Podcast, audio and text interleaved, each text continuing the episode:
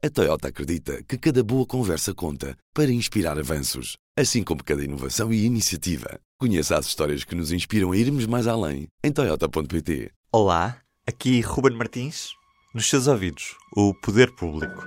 Neste episódio, não conto uma história, conto oito. Oito portugueses falam sobre o país, um estado da nação em várias áreas. Jovens, imigrantes, reformados, ativistas. Damos espaço a um país com gente dentro.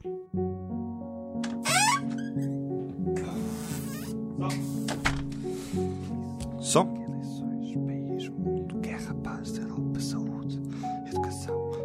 No meio de tanta conversa, trazemos as histórias. Poder público. As páginas de jornal. A ação legislativa tem no debate do Estado da Nação dos seus últimos agendamentos do ano parlamentar. Mas vamos ouvir o país fora das portas de São Bento. Estou sim, José Ruben Martins. Começamos por Beja. José Filipe Morteira é professor do ensino secundário. neste momento nós, eh, desde há muitos anos esta parte, nós temos de facto eh, qualidade de vida em várias áreas. Eh, Um dos grandes problemas que existe neste momento é precisamente o das acessibilidades. Nós temos, basicamente, e por isso é que pensamos que estamos abandonados, não é? Acessibilidades, de certa maneira, ao nível de, de outros países mais atrasados. Porque, por exemplo, nós o comboio, Beja é das cidades que teve uma ligação ferroviária mais antiga, desde 1864. E nós, durante cerca de 140 anos, tínhamos uma ligação para Lisboa via Barreiro. Portanto, fazíamos um transbordo para o barco e depois eh, do Barreiro para Lisboa íamos de barco. Depois, em 2004, eh, começámos a fazer uma ligação, podemos dizer assim, moderna, através da ponte 25 de Abril. Saíamos de Beja, passadas duas horas e pouco estávamos lá. Os comboios eram rápidos, embora a diesel, eram comboios confortáveis, eram intercidades e estávamos lá. Só que em 2010 essa ligação foi interrompida por causa da modernização de uma outra linha e a partir de 2011 andámos para trás. De- Deixou de haver o transbordo eh, no Barreiro, passou a haver um transbordo em Casa Branca. E então de Beja a Casa Branca passamos a ir em automotores sem climatização, com avarias, com atrasos, muitas vezes substituídas por autocarros. O, o transporte ferroviário aqui em Beja bateu no fundo. E nós estamos a 50 km de autoestrada para transportar doentes, portanto, para Lisboa, para transportar mercadorias, etc., inclusivamente para ligar o aeroporto. E, neste momento, fizeram-se 12 quilómetros de ligação da autoestrada, eh, portanto, eh, para, eh, para Beja. Estão parados há uns meses, portanto, ainda não abriram esses 12 quilómetros, e significa, por questões técnicas, segundo se diz, que nós vamos ficar a pouco mais de 30 quilómetros da autoestrada. Ora, esses 30 quilómetros penso eu, não é? Provavelmente custou o mesmo que um quilómetro do túnel do Marão. Por isso é que eu e muitas pessoas em Beja dizemos que nós, neste aspecto, estamos abandonados. Vamos aos dados. Em 2011, moravam no distrito de Beja 152 mil pessoas, menos de 7% da população do distrito de Lisboa. Mudamos de história. Inês Félix é desempregada, com um curso na área da comunicação, decidiu ainda assim continuar a estudar enquanto procurava emprego. desperdiçam o meu talento e todos os outros estagiários e não dão a oportunidade de ficarmos mais tempo, nem que seja para um estágio profissional. Muitas vezes é um estágio de três meses e as coisas ficam por ali quando eu tenho mais coisas para dar, claro. Nós temos acesso a estágios curriculares muito facilmente, mas depois não conseguimos ficar. Há outras áreas que nem sequer eh, conseguem um estágio curricular. Depende muito mas, das oportunidades que cada um consegue, não é? Mas eu acho que é uma coisa de todas as áreas. Alguma vez te sentiste explorada num dos estágios que fizeste? Ou seja, alguma vez sentiste que o trabalho que estavas a fazer não era um trabalho para uma estagiária, mas sim para alguém com contrato? Uh, já senti que estava a substituir uma função que alguém naquela altura não, não, não podia uh, fazer. E então uh, curricular, que, no- que supostamente é um estágio de observação, tive que exercer funções de outras pessoas, sim. O que mais passa pela cabeça hoje em dia é criar o meu próprio emprego. E tu achas que tens condições para isso? Assim, acho que não há muitos apoios para, para a criação do próprio emprego, mas uma pessoa tem de lutar por, alguma- por algum lado e se eu tenho um sonho, tenho que lutar por ele. Dados da OCDE mostram que em Portugal o desemprego jovem, dos 15 aos 24 anos, neste mês de maio, se situou nos 20,8%. A decisão de eu vir uh, trabalhar para fora surgiu muito antes de eu acabar sequer o, uh, a minha licenciatura em Audiovisual Multimédia na Escola Superior de Comunicação Social. Felizmente eu acabei o curso já com uma garantia de um trabalho bom, estável, com um contrato que é muitas vezes raro encontrar em Portugal, e com boas condições, em que eu podia basicamente viajar o mundo e ser paga para o fazer, claro, com, com um trabalho árduo pelo meio. Uh, sinceramente, eu acho que mesmo que eu tivesse outra oportunidade tão boa ou menos boa, mas uma oportunidade de trabalho que me deixasse ficar em Lisboa, a trabalhar em Portugal, eu aceitaria na mesma ir trabalhar para o estrangeiro. Porque acho que foi a melhor coisa que me aconteceu foi sair fresquinha de uma licenciatura e trabalhar para um país completamente diferente, com uh, pessoas diferentes, com opiniões, culturas, religiões, opiniões completamente opostas muitas vezes da nossa e, e, do nosso cantinho, da nossa casa.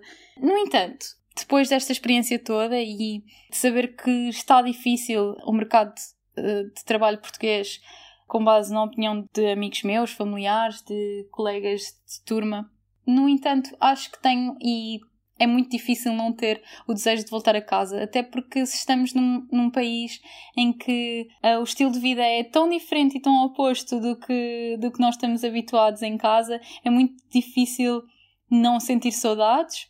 A escolha foi minha de sair e será minha de voltar de novo, de sair de um nível económico bom em que eu estou bem, que eu me sinto confortável com o meu emprego e com o meu salário, para se calhar uma situação não tão boa, mas eu estarei em casa, eu estarei perto daqueles que amo e isso acho que o dinheiro não é tudo, não é de todo, ajuda, mas estar ao pé das pessoas que nós gostamos e que amamos e estar em casa uh, vale por muito.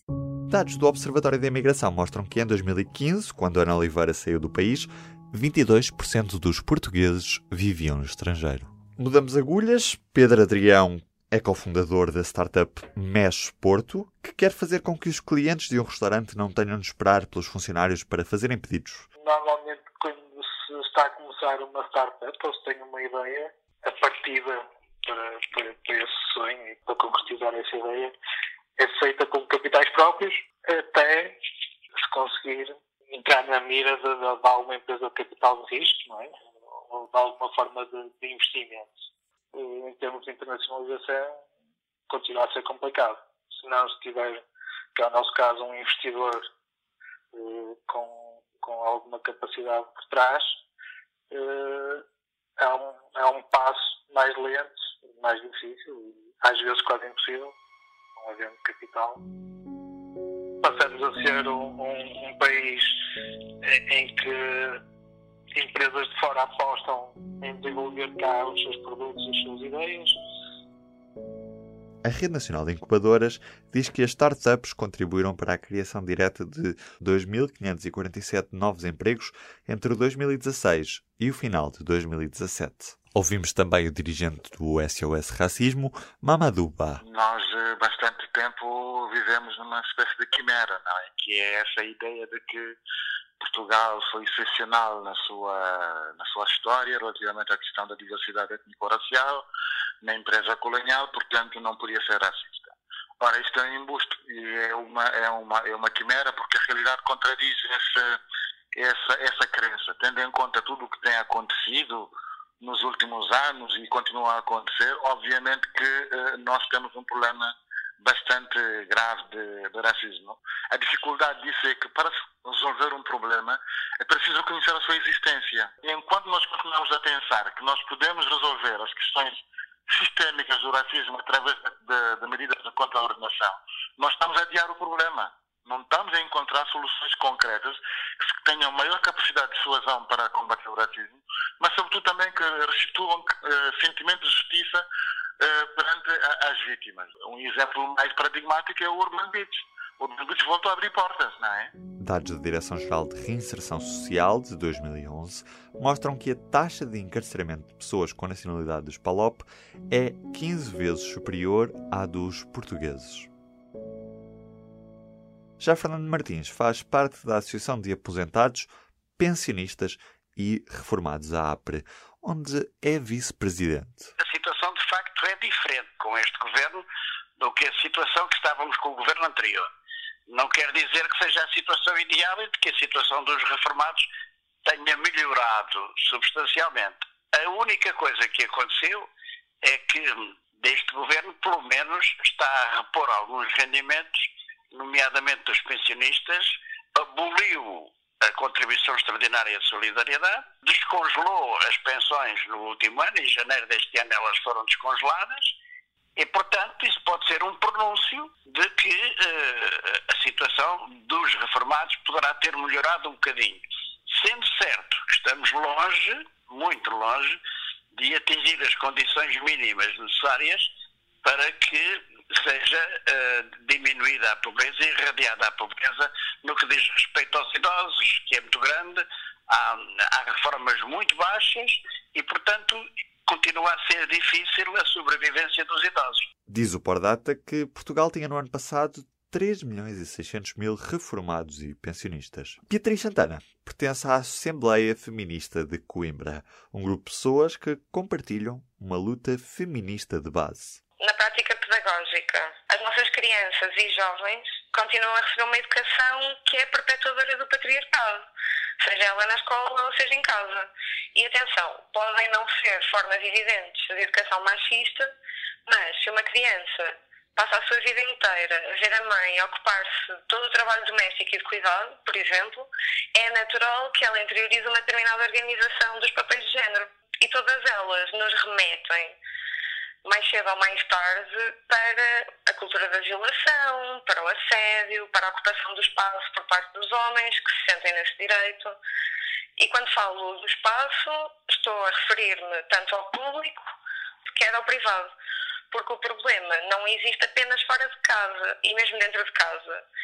Nós temos a noção de que as pessoas, por exemplo, veem a violência doméstica como uma série de situações em que o marido ou o companheiro agride fisicamente a mulher. No entanto, temos de ter consciência de que, por exemplo, o maior número de violações acontecem no espaço privado, com os companheiros.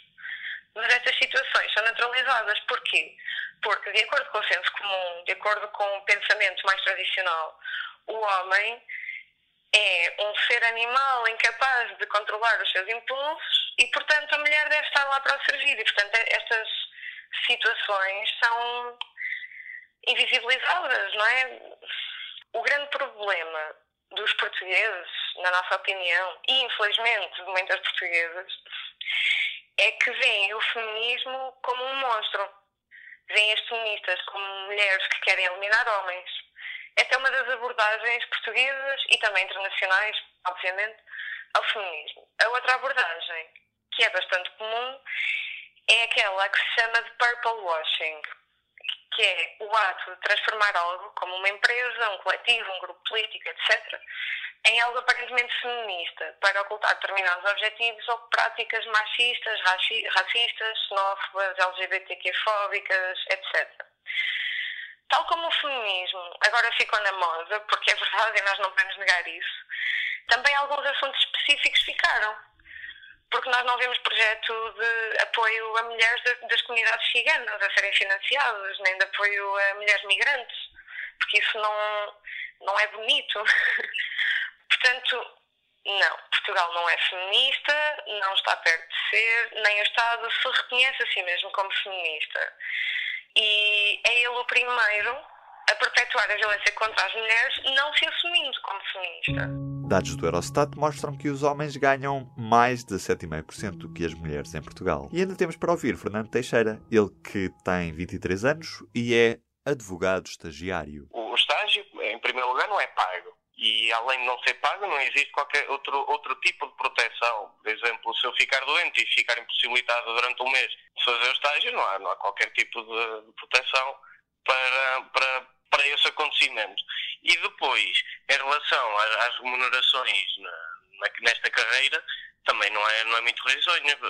Também acompanha um bocado aquilo que é o panorama geral do, do emprego jovem, que é um emprego muito mal pago, os vínculos são precários e uh, o futuro é sempre muito complicado de, de antever, não é? Porque existe um grau de instabilidade no mercado de trabalho muito, muito grande. E, portanto, acho que neste país o jovem da minha idade, independentemente da área, qualificado ou não, tem sérias dificuldades em perceber o que é que vai ser ou aquilo que vai ser a sua vida daqui daqui a uns anos. Dados citados pelo DN em 2016 diziam que então apenas um em cada dez estagiários era remunerado no período de estágio.